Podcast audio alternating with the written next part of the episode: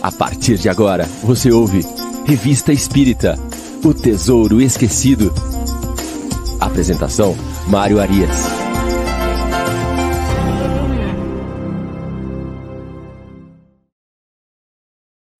Olá, amigo ouvinte da Rádio Idefran. Estamos de volta com o programa Revista Espírita O Tesouro Esquecido.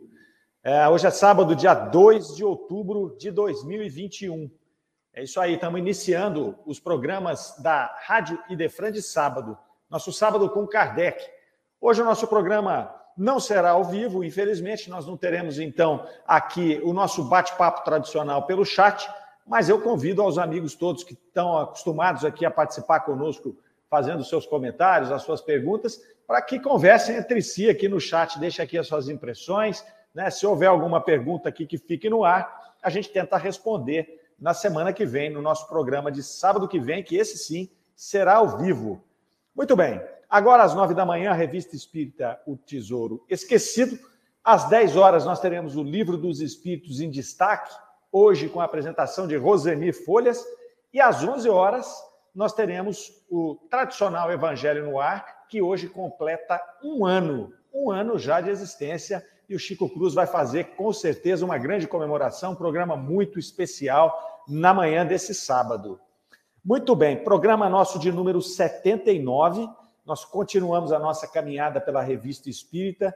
Nosso programa vai seguindo hoje pelo mês de agosto de 1859. É um, mês muito especial para a Revista Espírita e para a doutrina espírita.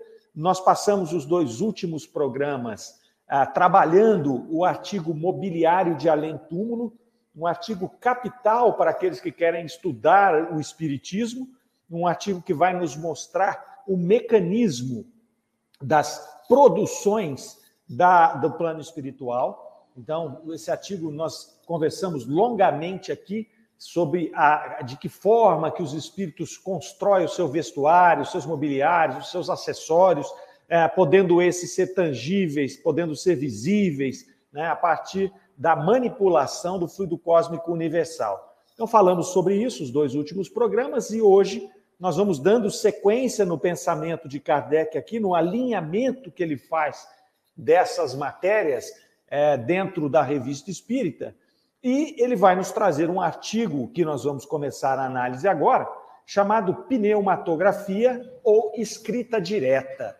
É interessante como Kardec encadeia os assuntos porque ele primeiro faz, traz toda a teoria da construção dessa manipulação do fluido cósmico universal, é, ocorrida no plano espiritual, né, pelos espíritos através de sua vontade.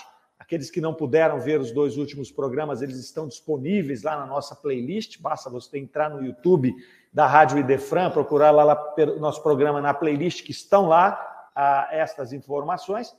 E Kardec, então, faz essa explicação desta teoria, dessa manipulação desses fluidos, que já, a, a, já vem a explicar este fenômeno da pneumatografia.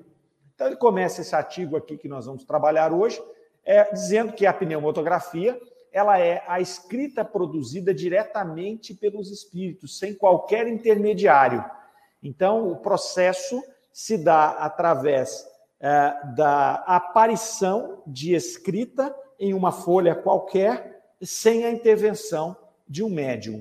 Ele vai fazer ali uma diferenciação entre este processo da pneumatografia com o processo da psicografia. Ele vai dizer que a psicografia ela é a transmissão do pensamento do espírito né, por meio da escrita manual de um médium. Então, nós já vimos que a psicografia ela pode ser intuitiva ou ela pode ser mecânica. Né? Lembrando que na intuitiva o espírito transfere o seu pensamento para o, cérebro do médium, que interpreta este pensamento e escreve. No caso da mecânica, o médium não tem consciência é, do que está sendo transmitido, ele simplesmente vai lá e escreve sem é, que o pensamento do espírito passe necessariamente pelo seu cérebro, pelo seu pelo pensamento do médium. Então, isso é a psicografia. Já na pneumatografia, a escrita vai aparecer é, automaticamente ali. Ele vai ainda fazer um detalhamento aí dessa descrição. Ele vai dizer lá que no médium escrevente é, a mão é o instrumento, né, mas a alma né, do espírito nele encarnado é o intermediário ou o agente que se faz intérprete do espírito. Então ele interpreta o pensamento do espírito e faz a escrita, né? É, e na pneumatografia o próprio espírito, né, estranho, o espírito, o, o desencarnado é que vai escrever diretamente sem a necessidade de um intermediário. Ele vai dizer aqui que esse era um dos fenômenos mais extraordinários da doutrina espírita. Então, era um fenômeno extraordinário e que até a descoberta dessas informações que ele nos trouxe no início do mês de agosto, não havia como você explicar esse fenômeno. Como é que apareciam aquelas letras naqueles papéis? Então, isso era uma situação que deixava esse fenômeno ali, naquela situação do, do maravilhoso, do inexplicável. Esse fenômeno ele é um fato verificado naquele momento, ele acontecia, eles já tinham verificado que o fenômeno acontecia, mas eles não tinham tido ainda a oportunidade de tecer esta teoria com riqueza de detalhe. E ele vai nos dizer aqui no artigo que essa teoria é necessária para que a gente possa entender as possibilidades desse fenômeno. Né? E que ele vai classificar aqui como um dos mais estranhos que já se apresentaram. Através dessa teoria, esse fenômeno deixa de ser sobrenatural, né? ele para de ser uma coisa que você não consegue explicar, para cair ali na categoria dos fenômenos naturais, que é isso que a doutrina espírita vem nos trazer, a explicação desses fenômenos todos que antes você atribuía a algo sobrenatural. É, Kardec tinha um cuidado enorme na construção da doutrina espírita, na avaliação e na aceitação dos fenômenos que eram apresentados. É, aqui não é diferente. Ele vai dizer que nas primeiras revelações desse fenômeno, né, é, esse, esse processo provocou nele um sentimento de dúvida, seguido pela ideia de embuste. Então, ele tinha muita preocupação com relação a esse fenômeno, até porque eles já tinham é, conhecimento de pessoas que conseguiam fraudar fenômenos dessa natureza. Através de processos químicos, pessoas haviam é, descoberto situações onde a tinta é, ela fazia uma modificação química, a pessoa escrevia num papel, a tinta não aparecia no papel, e após um tempo, com esta modificação, por esse processo químico, a tinta ela viria a aparecer. Então, isso era uma coisa conhecida era um truque, era um tipo de magia, de ilusionismo conhecido.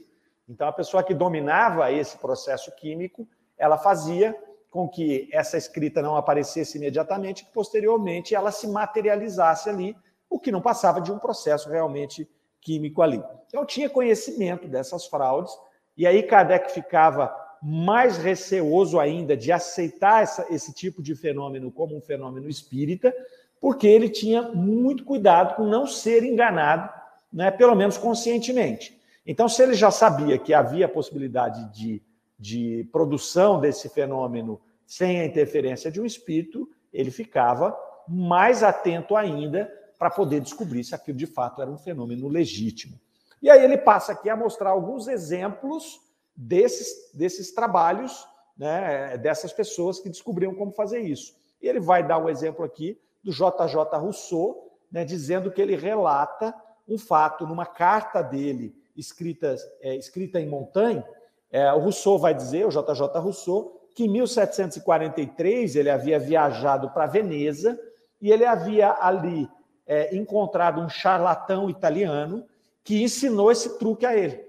E esse charlatão ele atuava de uma maneira interessante ali, porque ele pegava as pessoas, fazia com que a pessoa fizesse algumas perguntas para ele, pegasse um pedaço de papel em branco, dobrasse e colocasse no envelope. A partir de um tempo, eles abriam o envelope e tinham respostas ali a essas perguntas. Ah, naturalmente, essas respostas deviam ser respostas genéricas, Kardec não detalha aqui. Né? Mas tipo, tipo horóscopo, né? Se você lê o horóscopo, ele é genérico. Então você pode encaixar de acordo com a sua vontade, né? com o seu interesse, você encaixa aquilo que ele está dando de resposta dentro do seu signo e das características que eles dizem que seu signo tem. Né? Então, mais ou menos nessa linha, esses charlatões aqui, eles usavam respostas genéricas. Esse tipo de processo químico para poder simular é, o fenômeno da escrita direta. Kardec vai dizer logo na sequência, depois dele ter esclarecido que esse fenômeno era possível de ser fraudado, ele vai dizer que não é pelo fato do fenômeno ser reproduzido, poder ser reproduzido, que ele deixa de ser um fenômeno espírita, espírita quando o é legitimamente. Isso acontecia com as próprias mesas girantes. Né? Várias pessoas, naquele momento, lá em 1850 e pouco, né? É, no caso aqui 59, mas um pouco antes, quando o fenômeno das mesas girantes estava mais ali é, frequente, muitas pessoas faziam isso como um ilusionismo. Então, ele amarrava cabos, ele fazia isso. Tanto que o, o, o teatro que Kardec trabalhou né, como contador, é, é, a gente vê no filme, na biografia de Kardec, vê também nos livros, o, haviam ilusionistas que faziam esses fenômenos, né, que aí intitulavam, às vezes, de fenômenos espíritas para atrair o público, mas que, na verdade, eram forjados. Tanto que, quando Kardec se aproxima das mesas girantes, a primeira coisa que ele faz, e ele conhecia esses truques, era procurar naqueles lugares que ele frequentava é, se haviam mecanismos né, que pudessem indicar algum tipo de fraude. Então aqui ele vai dizer, olha, não é porque o fenômeno da escrita direta tem essa possibilidade química que todos os fenômenos são fraude. Então ele vai deixar isso claro aqui, e aí sim ele passa a descrever alguns episódios é, ocorridos ao longo da história de pneumatografia. Ele vai dizer que desde a antiguidade já existem relatos dessas aparições aí. Então, isso vem da antiguidade, passa pela Idade Média, chegando até a, a, a, a época contemporânea. Ele vai nos dizer que a vulgarização das manifestações espíritas trouxeram à luz esse fenômeno e trouxeram aí a possibilidade de estudo desse fenômeno de uma maneira séria, e é isso que ele vai fazer a partir de agora, aqui neste artigo, com base, inclusive, em toda aquela teoria que ele havia detalhado no primeiro artigo de agosto, que nós já mencionamos aqui anteriormente.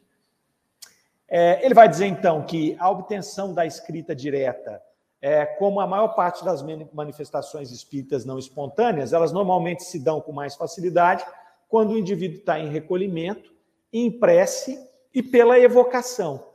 Então, a gente já vê é, algumas colocações que ele vai ah, trazendo aqui, né, é, desse, desse viés do nosso relacionamento com o plano espiritual, do nosso relacionamento com os desencarnados. Então, ele vai dizer ali da questão do recolhimento. Então, há necessidade desse recolhimento para você fazer essa conexão na maioria das vezes. Quando ele fala da prece aqui, é, cada começa a enfatizar isso, isso não tem nada a ver com o processo de estabelecimento de uma religião, não era isso que ele estava dizendo. Mas já era sabido nesse momento, aqui em 59, né, em que pese que a doutrina estava lá no seu começo ainda, mas já era sabido que a prece aproximava os bons espíritos e repelia os maus espíritos. É, então, é, não estava fazendo aí nenhum tipo de formatação de uma nova religião ou criando algum ritual. É, tanto é que ele não ficava ali descrevendo que jeito que você deveria fazer essa prece. Ele nos alerta mais de uma vez que essa prece ela tem que vir do coração, ela tem que vir da sua alma, do seu espírito, e não de algo que você apenas decorou. Não era um ritual que você fazia, né, nos moldes, por exemplo, de um exorcismo, que havia todo um ritual e que os espíritos obsessores, na maioria das vezes, se riam desses rituais. Né? Ao contrário disso, quando o Kardec fala em prece, ele está falando daquela prece emanada pelo espírito, pelo coração capaz de fazer esta conexão com a espiritualidade superior e capaz de afastar os espíritos inferiores, brincalhões que estão aí na nossa volta, esperando essas oportunidades para nos mistificar, né? para se divertir às nossas custas. E ele vai falar da evocação, né? que é essa conexão. Então, quando eu me recolho, eu faço uma prece, eu crio a conexão e eu faço a evocação, eu aproximo aquele espírito que eu quero, podendo demonstrar a ele a seriedade daquilo que eu estou fazendo.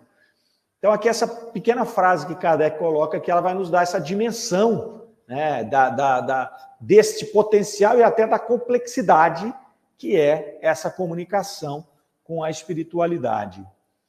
É, começa então a descrever o processo aqui da escrita direta.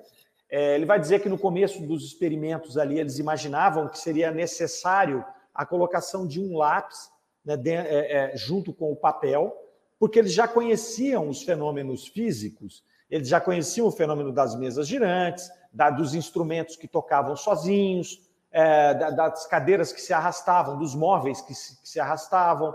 Então, eles imaginavam que o processo da escrita direta se daria pelo mesmo mecanismo, que o espírito, de alguma maneira, manipularia aquele lápis né, que, que havia sido deixado ali junto com o papel e faria os seus escritos. Então, eles começaram a, com, essa, com essa ideia. É, como eles não tinham ainda uma informação exata da teoria desse processo, como é que funcionava esse processo, é, eles iam criando essas teorias que pudessem dar algum embasamento para esse fenômeno ali. Vai dizer que não tardaram a reconhecer que não havia necessidade de lápis, que os escritos apareciam ali, independentemente de ter um lápis ou não. Né, que os espíritos ali eles construíam né, os seus instrumentos e construíam de alguma maneira aquela tinta, aquele material que fariam os escritos. Ele começa a relatar alguns fenômenos aí para trazer alguns exemplos de fenômenos já verificados e fenômenos que têm um alto grau de confiabilidade. Ele vai trazer aqui inicialmente o relato é, de um general russo, o Conde, é, Conde B, e ele vai dizer lá que esse general, uma vez, ele recebeu através da escrita diversa, é, de, da escrita direta, e apresentou a eles é, alguns versos escritos em alemão. Então, o Conde era russo, recebeu versos em alemão. É, ele havia deixado ali um papel embaixo do pedestal de uma chaminé, uma folha de papel ali dobrada, e encontrou os versos em alemão, escrito em alemão. E aí, através de um médium vidente, o médium vidente falou para ele: Olha, queime esse papel, joga esse papel no fogo. E ele ficou em dúvida, o conde. Ele falou: Não, mas eh, eu não vou jogar isso fora, porque se eu não receber de novo, isso aqui é muito rico, né? um material muito rico. É, e aí o espírito ainda falou para ele, através desse médium: Pode jogar, confia aqui, que nós vamos é, reproduzir esses versos. E aí ele, confiante, jogou fora o papel, jogou no fogo o papel, queimou, e o espírito reproduziu esses versos em alemão é, que ele apresentou, mostrou ao pessoal ali da Sociedade Espírita de Paris depois, e contando essa história extremamente interessante. Depois ele vai falar aqui de, uma, é, de três experimentos feitos pelo senhor Didier. Senhor Didier era um frequentador da Sociedade Espírita de Paris e ele era o livreiro de Kardec. Ele tinha a gráfica que imprimia os livros de Kardec, a editora que imprimia os livros de Kardec. Então, o senhor Didier, é, ele teve alguns resultados interessantes ali. É, um deles, o primeiro deles, é, ele esteve na igreja de Nossa Senhora da Vitória, com a senhora Rouet.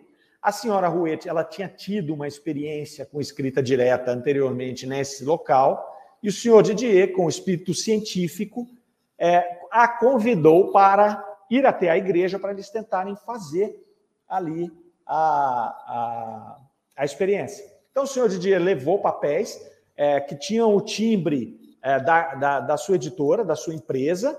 É uma coisa interessante, porque eles, eles buscavam muito esse controle. Então, eu vou, poxa, para a gente não ser ludibriado, a gente tem que tomar alguns cuidados.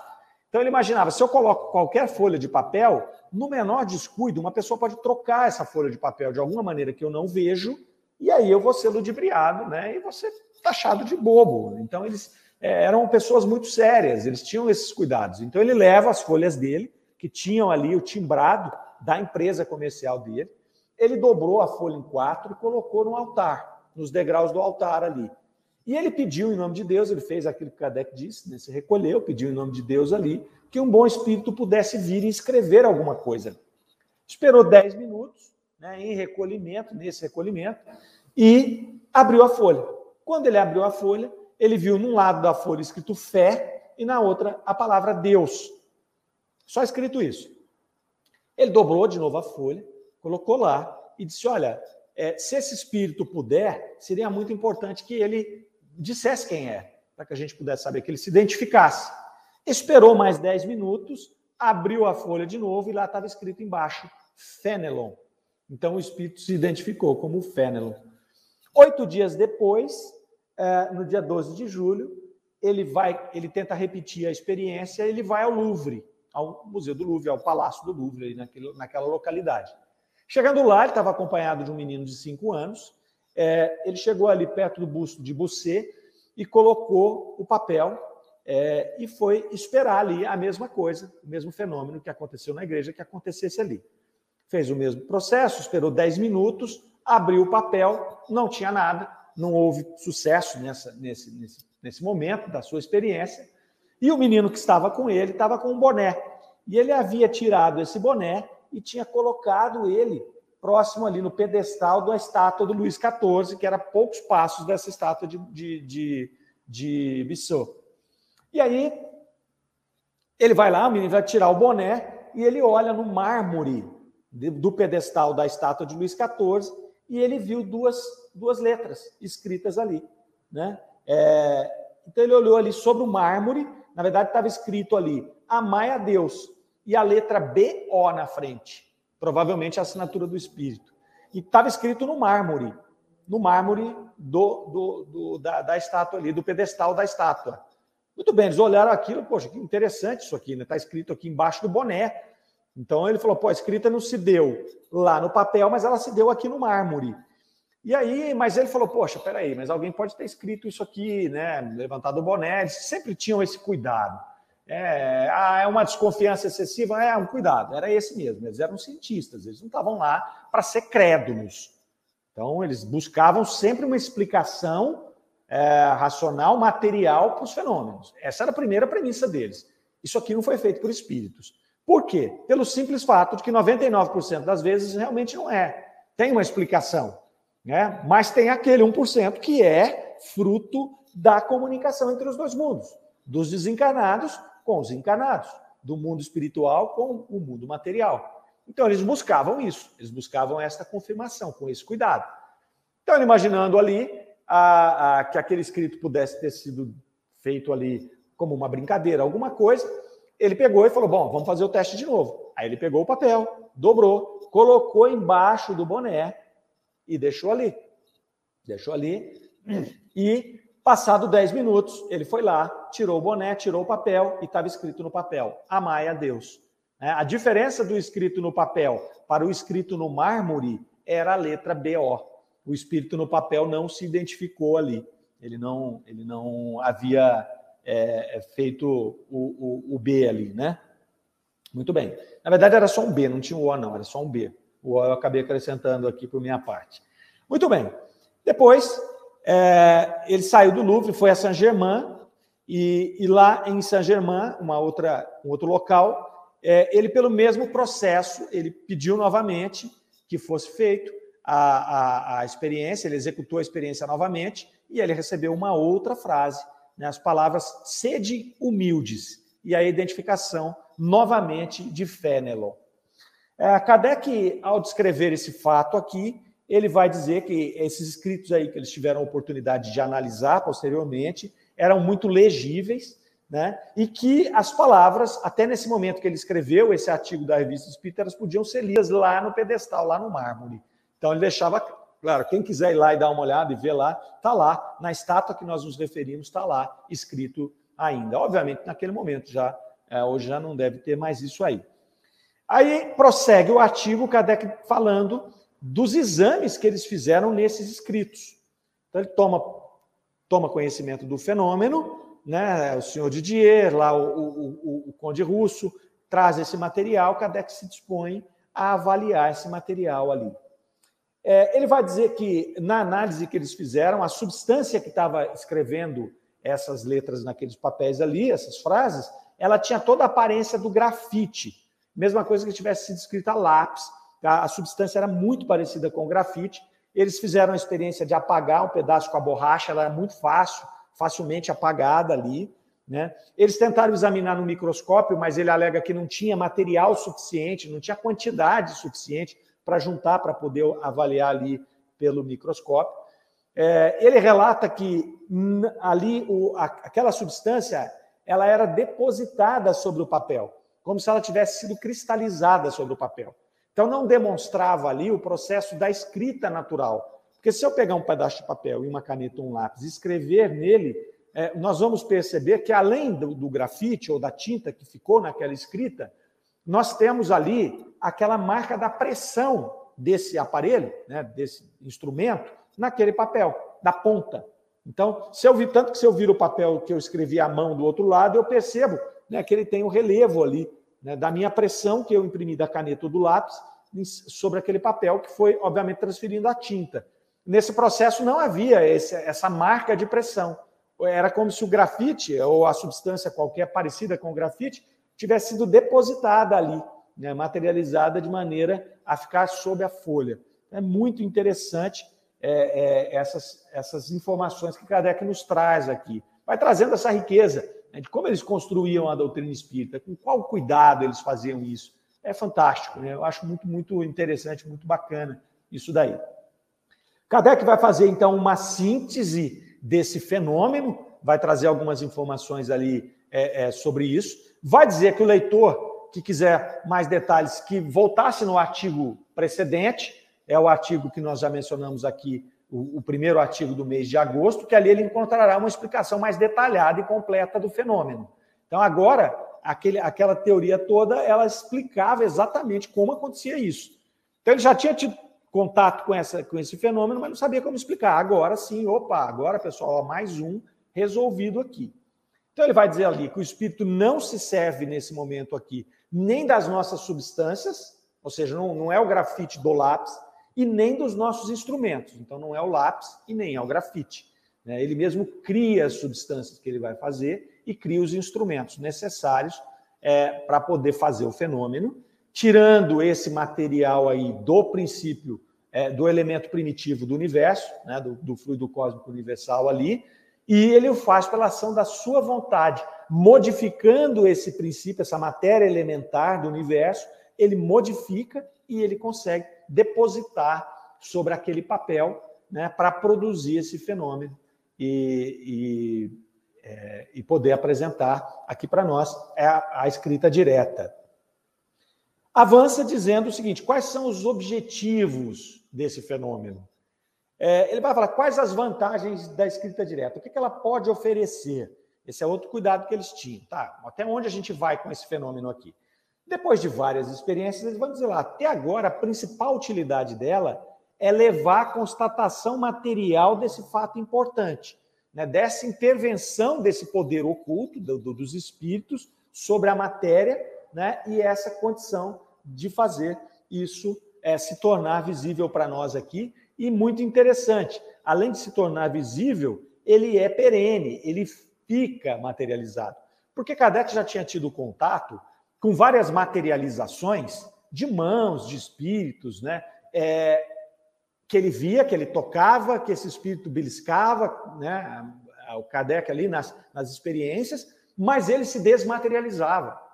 Kardec vem a falar isso no final daquele último artigo que nós avaliamos. Ele vai falar sobre isso né, na, na, na entrevista lá com São Luís, é, vocês devem se lembrar, ele vai falar sobre esta questão do objeto ficar materializado. E aí São Luís vai dizer: eu nunca disse que ele não poderia ficar. Mas nós não estamos falando em coisas grandes, nós não estamos falando em, em, em, você materializar a tabaqueira, que foi o exemplo que ele usou, e deixar ela permanentemente ali materializada. Agora, com a tinta, é outra coisa. Ela tem um objetivo né, a ser cumprido, e por isso aquele, aquela substância, em pequena quantidade sempre, ela poderia ficar materializada ali, né, é, é, por muito tempo. E aí ele vai colocar aqui que essa principal utilidade é essa: é demonstrar que esse fenômeno é possível e que ele existe. É, que as comunicações obtidas por esse processo, elas normalmente não são extensas. Elas raramente são extensas. Então, nós vimos aqui na informação do Conde, na informação do senhor Didier, que são pequenas frases, normalmente duas, três palavras, porque é um fenômeno extremamente complexo. E é um fenômeno que traz aí uma complexidade adicional, que é você deixar de maneira permanente essa matéria modificada do fluido cósmico universal. Imaginem a complexidade disso. Se nós já podemos imaginar a complexidade de você tangibilizar um perispírito para ele ser visto, né? Com maior dificuldade ainda, ele se condensar a ponto de você tocar, qual é o grau de complexidade para você materializar e deixar ele permanente? É muito maior. Então, esse grau de complexidade vai aumentando. Uma coisa é o espírito se comunicar através da voz, eu estou ouvindo, ou estou, estou captando o pensamento dele. Depois eu posso vê-lo, se eu sou vidente. Depois todos podem vê-lo, porque ele se materializou. E depois todos podem tocá-lo, se materializou mais, se condensou mais. E agora, nesse processo, eles modificam o fluido cósmico universal e traduzem em um elemento que vai ficar ali para análise de mais pessoas por mais tempo. Então, quer dizer, isso são coisas muito complexas que aconteciam com esse objetivo. Então, Kardec já deixa claro aqui: olha, não vamos esperar que grandes obras sejam escritas, grandes textos sejam escritos através desse processo, né? até por conta dessa complexidade. E os espíritos, eles vão aperfeiçoando o modo de comunicação, com nós encarnados, né? sempre com um objetivo, é, sempre com menor esforço. No começo, mesas girantes. Como é que eles escreviam? Eles escreviam né, com, aquele, com aquele cesto. Não colocavam uma caneta, um lápis, uma pena, o que fosse, né, no cesto e movimentava o cesto escrevendo. Difícil. A tipografia, batida, batia um é o A, batia dois é o B. Pensa a dificuldade do cara escrever uma frase. Né? Então, começa aí, tipografia, depois o cesto, depois a psicografia. Já facilitou muito. A psicografia intuitiva, puxa vida, foi o que fez com que grandes obras fossem escritas mediunicamente em pouquíssimo espaço de tempo. Não daria para fazer isso aí por batida. A letra A é uma batida, a letra B é duas, a C. Percebe? Isso demorar anos para escrever uma, um livro. E ao passo que a gente vê obras aí, né, Paulo Estevam escrito em oito meses. Imagine isso por um processo é, mecânico. Bah, levou lá dez anos para escrever um livro. Né? Então, é a Kardec deixa claro, cada, cada manifestação tem um objetivo. E cada manifestação tem um grau de complexidade. Esse aqui estava neste grau de complexidade é, e tinha esse objetivo. Então ficou muito claro aqui, ele deixa muito claro como é que acontece esse fenômeno, né, qual é o seu objetivo, os experimentos que foram feitos. Então isso vai ali meio que concluindo esta, é, esse conjunto desses dois artigos, vão concluindo essa grande ideia. E aí ele parte para um outro artigo, que é um espírito serviçal. Ele sempre vai fazendo esse, esse, é, essa costura entre os artigos que vão formando essa grande coxa, esse grande mosaico que é a revista espírita. Então agora ele muda um pouquinho o tema, mas a gente vai ver ao longo dessa análise desses, desses dois próximos artigos aqui que ele ainda volta a fazer é, pontuações do artigo anterior. Então ele vai ali encadeando um assunto no outro para ir mostrando que, olha, tá vendo aquela coisa que a gente não sabia explicar? Agora a gente já tem informação. Então ele vem trazendo isso. É maravilhoso. Na verdade, a capacidade de síntese, a capacidade de analítica de Kardec é alguma coisa assombrosa. Né? Então, ele, ele vai mostrando isso para nós. E aqui, esse estudo da Revista Espírita, a gente vai podendo é, observar isso aqui, podendo participar desse processo. É muito bacana. Muito bacana. E a gente agradece a presença de vocês conosco todo sábado. Né? Voltando aqui para os que chegaram um pouquinho mais tarde, hoje o nosso programa não é ao vivo, por isso que nós não estamos falando aqui dos comentários. Sábado que vem nós estamos de volta, tá certo? Os dois próximos programas são ao vivo. Rosemir vai apresentar o Livro dos Espíritos e o Chico vai comemorar um ano de Evangelho no ar, tá certo? Então não percam, vai até meio-dia aqui os nossos programas. Então fique aí coladinho na Rádio Defran. Próximo artigo, um espírito serviçal. É, esse artigo aqui, Kardec vai colocar, que ele vem a partir de uma carta de um correspondente de Bordeaux. Nós receberam uma carta de um correspondente lá da Sociedade Espírita de Paris, e essa carta diz ali né, que ela viria trazer um relato né, de fatos extraordinários, é, sendo submetidos à apreciação de Kardec, e que a pessoa pede para que ele tivesse a bondade de verificar esses fatos e, se possível, evocar o espírito que produziu esses fatos, que serão contados, para poder tirar algumas dúvidas é, e poder trazer algum tipo de instrução. Então começa ali o relato da carta, né, dizendo que havia uma jovem senhora ali, que eles vão chamar de, de Mali, é, não se sabe se é o nome verdadeiro dela, Kardec costumava modificar os nomes, né, para não criar assédio sobre as pessoas.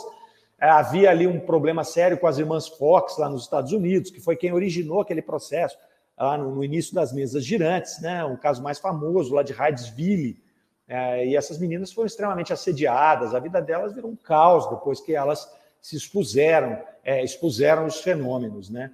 Então, Kardec tinha esse cuidado. Então, ele sempre colocava lá a senhora B, né? Esse aqui eles vão chamar de senhora Mali, mas provavelmente esse não é o nome é, desta pessoa mesmo. Mas muito bem, vai dizer ali que essa pessoa serve de intermediária para manifestações ali, que constitui o assunto da carta.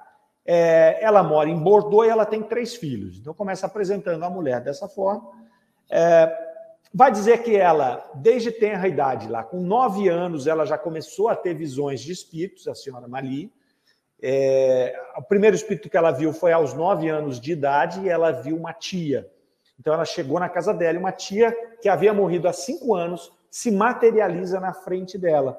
Então ela chama a mãe, mãe, olha aqui, a minha tia está aqui, né, e dá o relato físico da tia, e a mãe não duvida que era a tia pelo relato físico, era de fato a descrição é, da tia, e, mas a mãe fala, menina de 9 anos, né? Tá tudo bem. E daí a pouco ela ouve a tia chamando e aí se comunica com a mãe. Então, esse foi o primeiro evento que a senhora Mali é, é, relatou de visão dos espíritos. Ela tinha nove anos. Então, ela segue a vida dela ali. E depois, mais tarde, ela se apresenta, segundo a carta aqui, sob a influência de um guia, de um guia ou de um espírito familiar. É, e é interessante que esse espírito que havia aí é, se aproximado dela, ele parecia velar sobre a pessoa dela e sobre a família.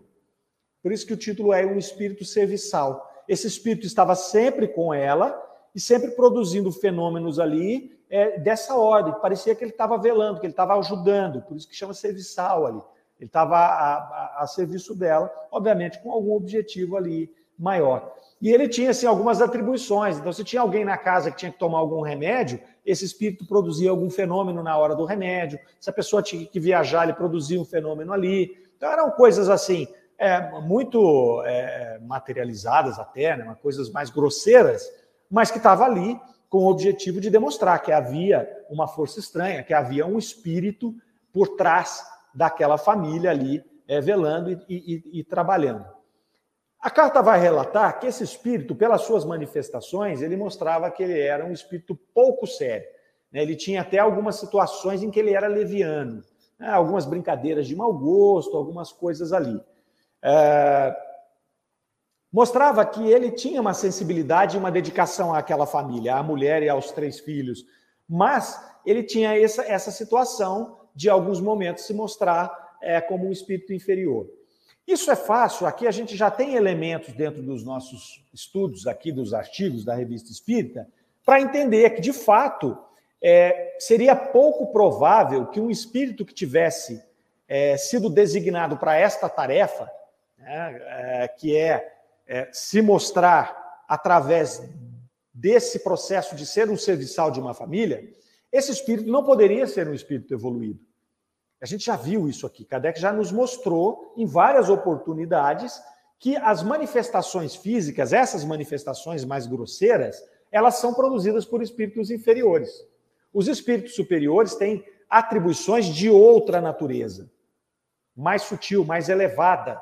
Essas questões mais materiais, de proximidade com o plano terreno, elas são de atribuição é, é, de responsabilidade dos espíritos mais materializados, portanto inferiores. Aqui, até aqui não tem nada de anormal.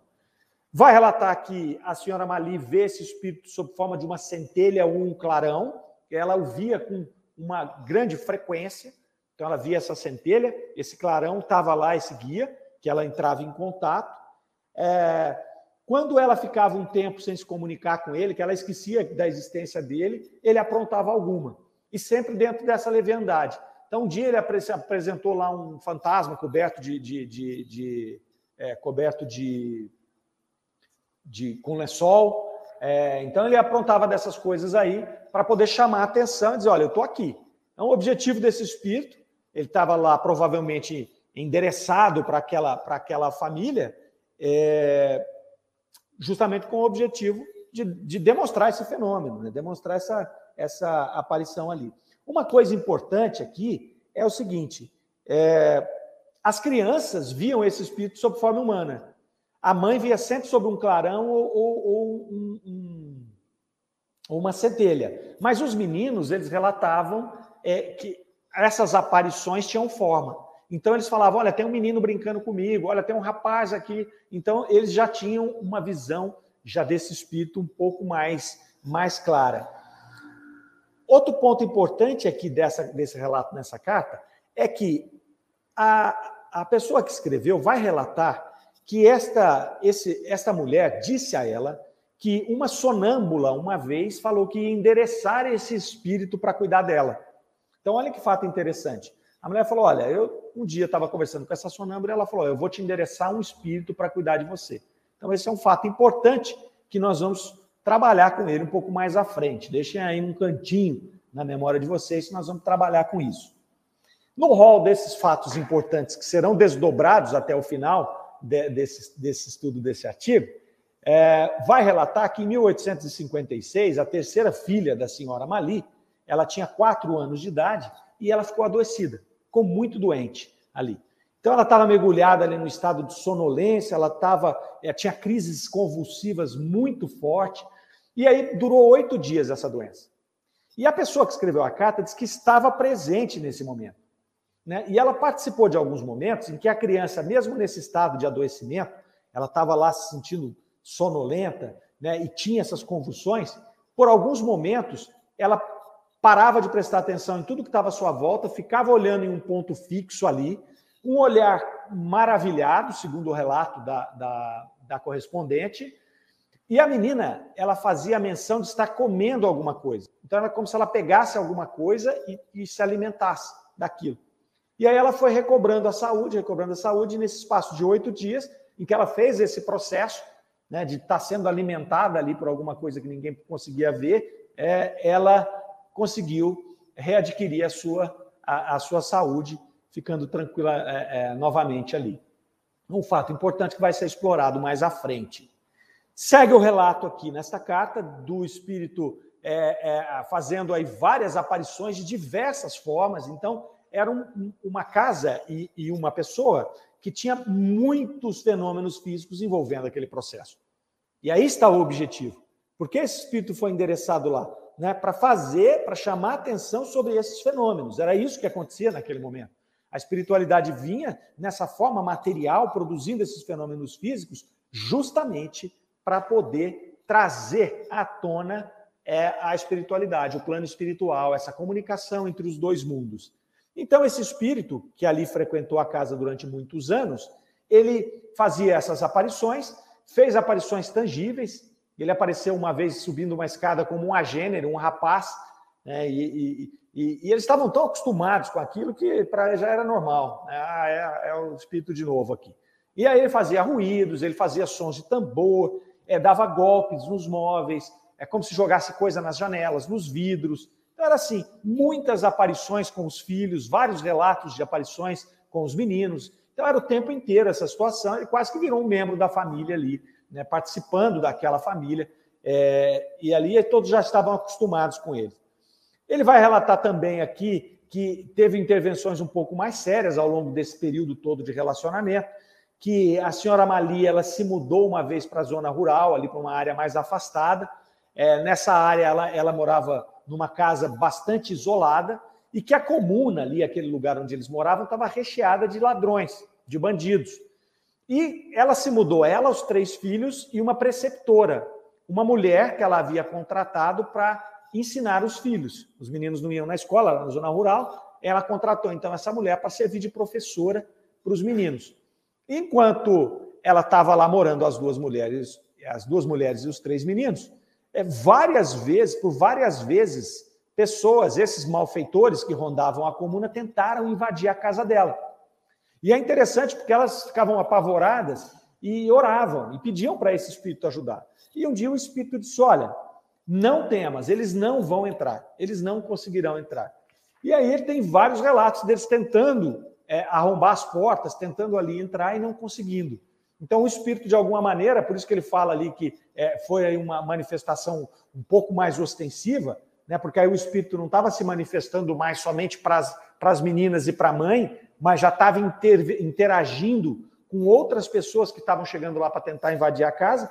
Então, ele vai contar ali os relatos como que ele fazia é, é, esse processo ali, o que acontecia, que a mulher comprou uma arma e que ela atirava nas pessoas, e aí saiu isso no jornal. Então, vai ver, é uma confusão danada.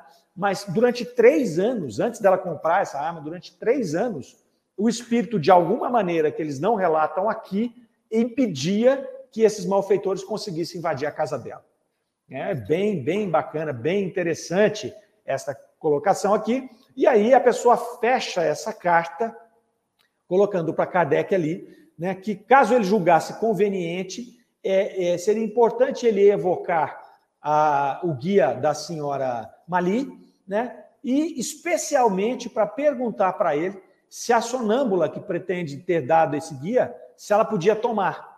Então vocês se lembram que no meio da carta a mulher se refere à, à chegada desse guia a uma sonâmbula ter dado para ela: olha, eu vou te enviar um guia, eu vou te enviar um espírito serviçal. Então a pergunta aqui da correspondente é: evoque esse espírito, se possível, e pergunte a ele: essa sonâmbula, ela poderia retomar esse guia? Então, da mesma maneira, se for verdade que ela encaminhou o guia para a senhora Mali, ela podia tomar? E outra pergunta interessante: se essa sonâmbula morrer, esse guia vai embora? Ele abandona a senhora Mali? Então, são perguntas muito interessantes e muito pertinentes ao momento em que se estava uh, vivendo ali aquelas pessoas da, da, da, em, em, 1859 ali por aquela por aquele por, por aquele momento ali.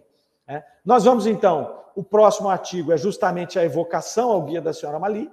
Hoje nós não vamos entrar nele, ele vai ficar para a semana que vem. Então eu já convido vocês a semana que vem às 9 horas está aqui. Aí sim será ao vivo e aí sim a gente vai poder comentar se tiver sobrado alguma coisa aqui que alguém quiser fazer algum comentário dessa, dessa, é, é, desse nosso trabalho de hoje, aqui desse nosso programa de hoje, já aproveitem para pontuar na semana que vem, né? E aí a gente vai dar conclusão a esse fato tão interessante aqui, né? Com a evocação desse espírita, é, desse espírito que era o guia serviçal da senhora Mali, tá certo? Então eu espero vocês na semana que vem. Desejo a todos uma excelente semana, que fiquem com Deus. Rádio Defran é amor no ar. Até lá.